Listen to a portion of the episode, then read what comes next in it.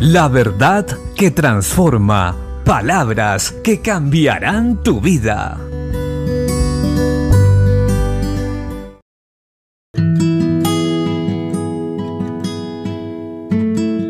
La Biblia dice en el Evangelio de Juan capítulo 14, versos 26 y 27, Mas el consolador, el Espíritu Santo, a quien el Padre enviará en mi nombre, Él os enseñará todas las cosas y os recordará todo lo que yo os he dicho.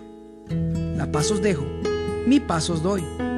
Yo no os la doy como el mundo la da. No se turbe vuestro corazón, ni tenga miedo. Qué maravilloso es tener un Dios tan amoroso y cuidadoso de todos sus hijos.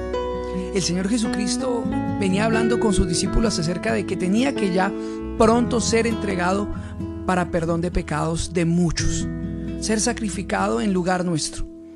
Él sabía que sus discípulos iban a tener problemas más adelante, no mucho tiempo después, y que esto los iba a desanimar por un momento.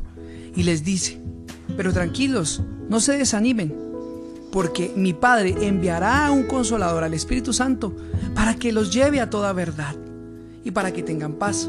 Además de esto, el Señor les asegura algo. Yo me voy, pero les voy a dejar mi paz, una paz que sobrepasa todo entendimiento. No como la del mundo, diferente. La paz que da el mundo habla acerca de no tener conflicto, no tener problemas y con eso estar tranquilos. Jesús sabía que sus discípulos tenían que atravesar el momento duro en la cruz con él. Ver cómo su maestro era entregado, crucificado y muerto. Pero les dice, aunque tienen que atravesar este momento que es real, mi paz los guardará. No tengan miedo, no tengan temor, porque ciertamente el Espíritu Santo los va a guiar.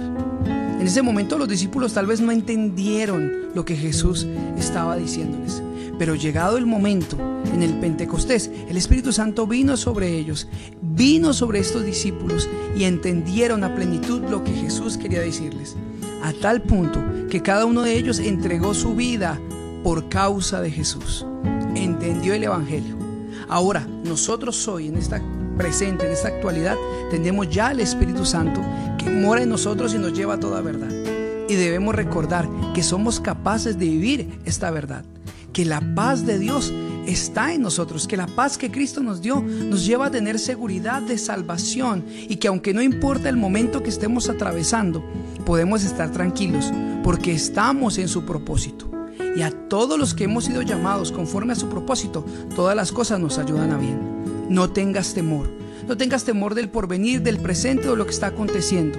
Confía en el Señor. El Espíritu Santo te mostrará la verdad y la paz de Dios guardará vuestros pensamientos y vuestros corazones en Cristo Jesús.